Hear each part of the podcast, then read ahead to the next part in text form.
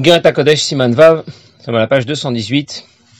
Morzaken rapporte un passage dans Mishle qui dit Zoras tzedaka schar emet, celui qui sème la tzedaka aura une vraie récompense. C'est de cette manière que traduisent de nombreux mefarshim. Le problème, c'est que le mot sachar n'est pas ponctué de cette manière. C'est écrit Zoras tzedaka secher emet. Dans ce passage, secher, ça vient de l'expression asocher amatamaim, celui qui fait un barrage pour pêcher des poissons.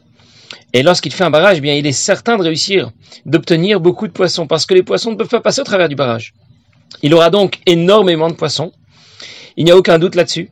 Et Rashi explique, explique donc différemment ce pasuk, Zorat Tzedaka ça veut dire celui qui sème la Tzedaka, il est certain d'obtenir beaucoup de résultats, il n'y a aucun doute là-dessus. Et Zaken dit Perush Zriat Tzedaka Midat Emet. Le salaire de la Mitzvah Tzedaka, c'est Midat Emet. Ça veut dire que quand l'Admour Zaken dit Perush, on sait déjà ce que ça veut dire. Ça veut dire qu'il va donner une nouvelle explication. Une explication qui est différente de celle que l'on trouve. Il va donner une explication qui est complètement décalée par rapport à celle de Rashi, par rapport à celle de nombreux autres Mefarshim.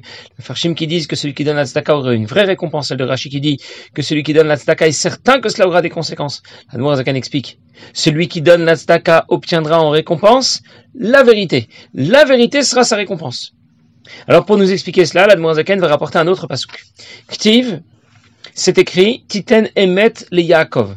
Tu donnes la vérité à Yaakov. Shifra de Kucha Musada. Navi, le Navi fait ici l'éloge d'Akadosh Baruch comme dit le Zohar. Perush, Shakadosh Baruch Hu noten midat emet le Yaakov. Akadosh Baruch Hu donne midat emet, la vérité à Yaakov. Alors il faut comprendre. Ça veut dire quoi? Que Yaakov n'aurait pas midat emet, il ne, il posséderait pas la vérité. Shakadosh Baruch iten min mala. Au point qu'Akadosh Baruch doit la lui donner. Quand le pasuk dit titen emet le Yaakov, Yaakov, tu, donnes la vérité à Yaakov. Ça voudrait dire que Yaakov n'a pas de vérité. Akadosh Baruch a besoin de la lui donner. Et la Zaken rapporte le Zohar qui dit que le Pasuk fait l'éloge de Dieu. Il dit qu'Akadosh Baruch apporte à Yaakov midat emet. Il lui apporte la vérité. Et bien sûr, on se demande tout de suite pourquoi Akadosh Baruch doit donner la vérité à Yaakov. Yaakov n'aurait pas la vérité pour que Dieu doive la lui donner. Les trois votes se distinguent de manière générale dans Avodat Hashem par leur caractère dominant. Celui d'Abraham, le caractère dominant d'Abraham, c'est l'amour pour Dieu. Ce qui le motive, c'est l'estime qu'il a pour Akadosh Baruch l'amour qu'il a pour Akadosh Baruch Chesed. Le caractère dominant de Yitzhak dans Avodat Hashem, c'est la crainte de Dieu. Gvura. Celui de Yaakov, c'est la miséricorde.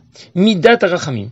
Ça veut dire qu'il est motivé pratiquer les mitzvot, étudier la Torah par pitié pour son échama. Il a trop de peine pour son échama. Il veut étudier la Torah, pratiquer les mitzvot pour lui donner un petit bol d'air frais, lui permettre de se rapprocher de Dieu.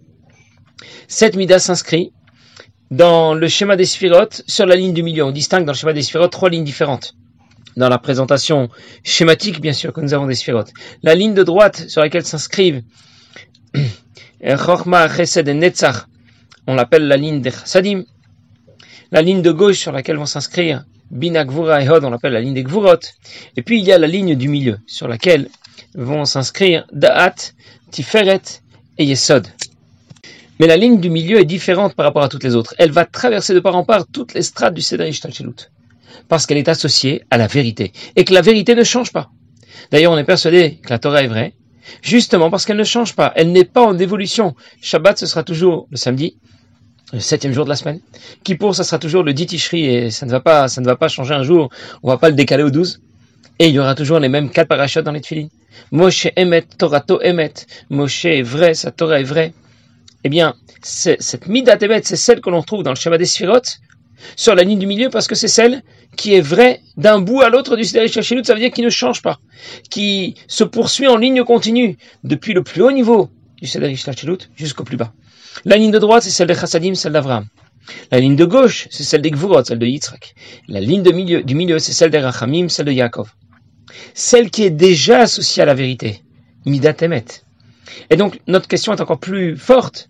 Pourquoi le Navi fait l'éloge de Dieu Pour dire qu'il va apporter la vérité à, Yaakov, mais Yaakov est déjà au départ dépositaire de la vérité. La Midat de Yaakov est celle qui s'inscrit sur la ligne du milieu, la ligne de Midat Arachamim, Midat Emet. Il faut donc expliquer dans l'ordre et par étapes. Qu'est-ce que représente Yaakov dans votre Hashem? Et qu'est-ce qu'on appelle la vérité? Et alors nous pourrons comprendre pourquoi la Tzedaka permet de nous apporter la vérité. Yaakov représente la miséricorde dans votre Hashem. Parce que j'ai d'autres façons d'être motivé pour étudier la Torah et pratiquer les mitzvot. Je peux vouloir pratiquer Torah et mitzvot parce que j'estime beaucoup Akadosh Baruch Hu. Je lui suis très reconnaissant pour tout ce qu'il fait pour moi et je l'aime. C'est la Midah d'Avraham. Chesed. Je peux vouloir pratiquer Torah Mitzvot parce que j'ai beaucoup de respect pour Akadosh Baruch Il est le roi des rois. Je ne peux même pas imaginer lui désobéir. Je n'ai pas peur seulement de me faire punir, mais ça ne se fait pas tout simplement de lui désobéir. Et je peux aussi vouloir pratiquer Torah Mitzvot parce que j'ai vraiment trop de peine pour ma Neshama. Elle est si noble, elle est si pure, et elle se retrouve obligée d'accompagner le corps et l'âme animale dans tout leur délire, dans tout leur désir. Quand on réalise d'une part d'où vient notre Neshama et où elle atterrit, alors on a vraiment de la peine pour elle. Et on se demande ce qu'on pourrait bien faire pour elle, pour lui faire sortir un peu la tête de l'eau. Quand on étudie la Torah et qu'on pratique les mitzvot, on lui fait prendre un grand bol d'air, on lui ouvre la fenêtre, sur la Kdusha, on la fait revivre. Et c'est cette motivation que l'on a associée à Midah de Rachamim, à Midah de Yaakov. Alors je récapitule. Il faut bien comprendre que lorsqu'on parle ici d'Avraham, de Yitzhak ou de Yaakov, on ne parle pas seulement des personnages bibliques de l'époque. On parle ici d'un concept particulier dans notre service de Dieu. Avraham désigne l'amour pour Dieu, qui va nous motiver à étudier la Torah, pratiquer les mitzvot. Yitzhak désigne la crainte de Dieu. Et Yaakov désigne la miséricorde, midat rachamim. Nous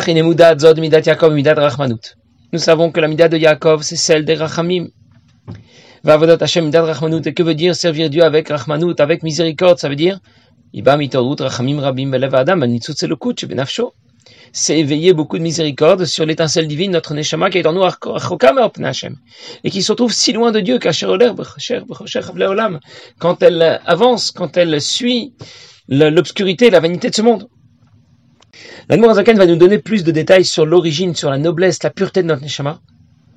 Puis il nous explique pourquoi ce monde est appelé un monde obscur dans lequel on ne trouve que des vanités. Parce que c'est de cette manière que je vais vraiment comprendre. Pourquoi il y a vraiment de quoi il y a vraiment de quoi avoir de la peine pour Maneshama. Si on nous l'expliquait un peu trop rapidement, sans trop de détails, ça ne fonctionnerait pas vraiment.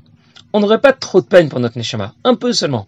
Pas assez pour être motivé, pour étudier la Torah, pratiquer les mitzvot avec enthousiasme, avec, avec une grande flamme.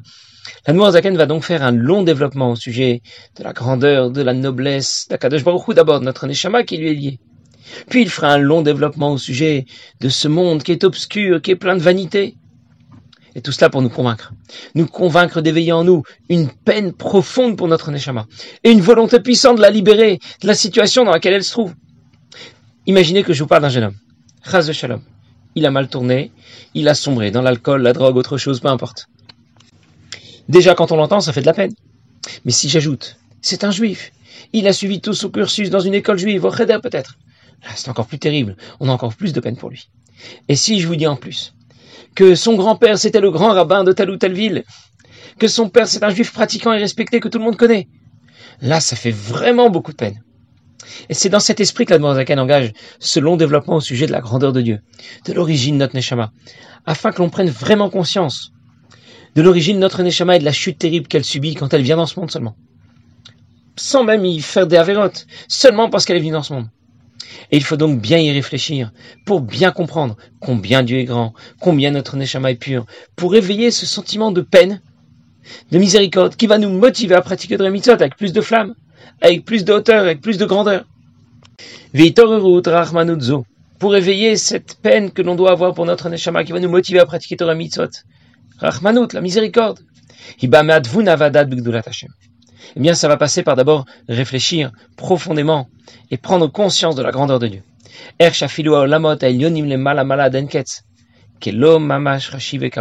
et considérer que pas seulement notre monde, mais même les mondes spirituels les plus hauts, eh bien, sont insignifiants devant Kadosh Baruch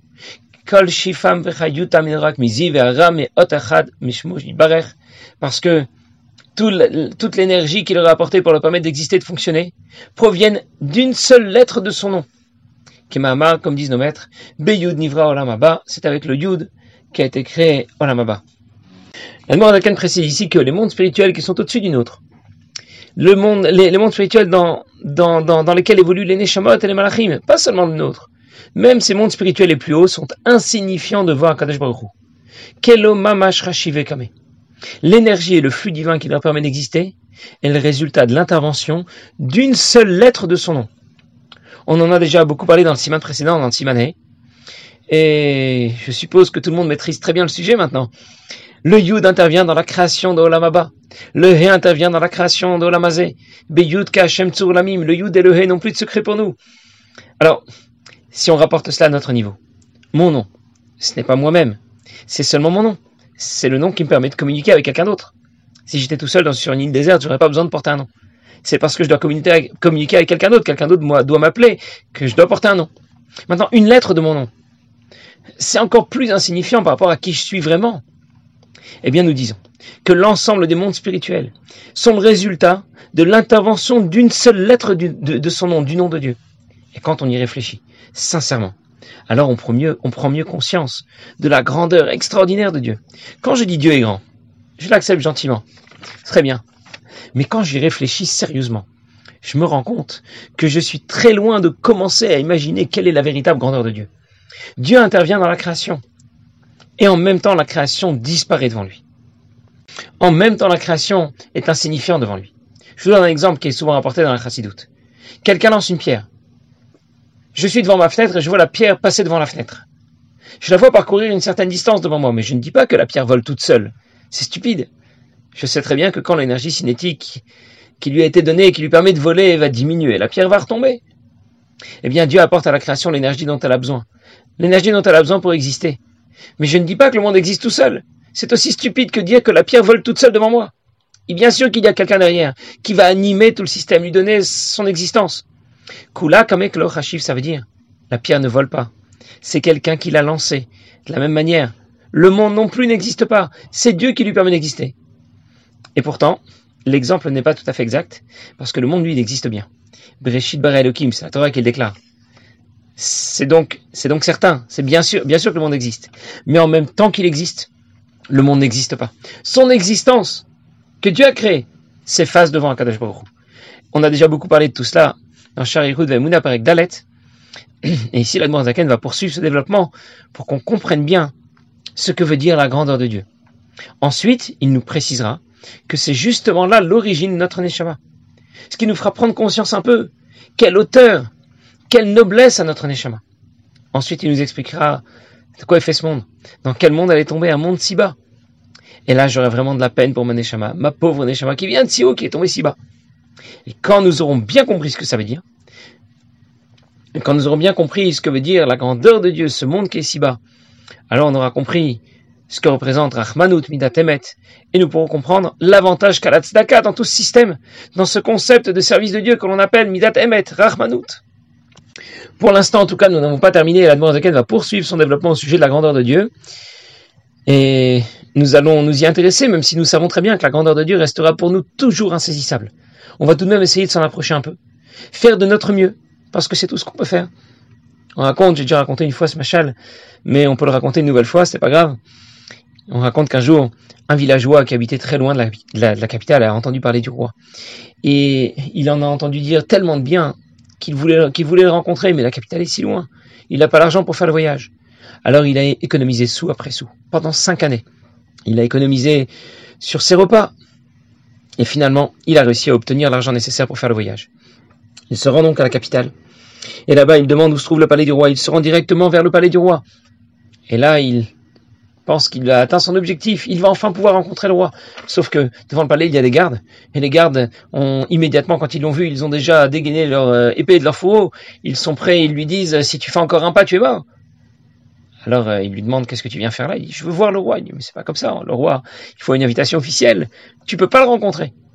Alors le, notre, pauvre, notre pauvre paysan leur explique écoutez, j'ai économisé pendant cinq ans. Et il y a un peu de peine pour moi. Je voudrais juste le voir, même de loin, mais au moins pouvoir le rencontrer. Mais alors, ils ont eu tellement de peine pour lui, cinq ans à passer à économiser le long voyage euh, pour, euh, pour venir jusqu'ici. Alors, ils lui ont dit, écoute, nous, on peut pas te laisser rentrer. Mais on peut te donner un conseil. Le roi, en général, se trouve dans son palais, mais parfois, il lui arrive, souvent même, il lui arrive de faire des parties de chasse. Avec ses amis, il se rend en forêt, et à la fin de la partie de chasse, euh, tout le monde se met en cercle dans une grande clairière au centre de la forêt, et là, le roi quitte le cercle, il se met au milieu de, au milieu du cercle, et tout le monde crie Hurrah, vive le roi Alors peut-être que là-bas tu pourras voir le roi. Très bien, dans ce cas il se dirige vers la forêt, mais la forêt aussi est gardée. Et lorsqu'il rencontre les gardes et que les gardes l'empêchent de passer, il, euh, notre pauvre paysan raconte aux gardes euh, toute son histoire, et ils sont tellement émus. Ils disent écoute, on peut pas te laisser rentrer, mais ce que tu pourrais faire, c'est au moins trouver un cheval. Si tu as un cavalier, tu peux rentrer dans la forêt, participer à la partie de chasse et tu pourras voir le roi. Et le, paysan, notre paysan lui dit, répond au soldat, mais euh, je, n'ai même pas l'argent pour faire le retour. Le retour pour retourner chez moi, d'où je vais trouver l'argent pour acheter un cheval? Alors euh, il s'en va et il ne sait pas quoi faire. Tout ce chemin, tous ces efforts pour rien. Et sur la route, il croise quelqu'un sur un cheval. Alors il l'arrête un instant. Il dit Excusez-moi, monsieur, vous pouvez peut-être me rendre service. Et le cavalier l'écoute.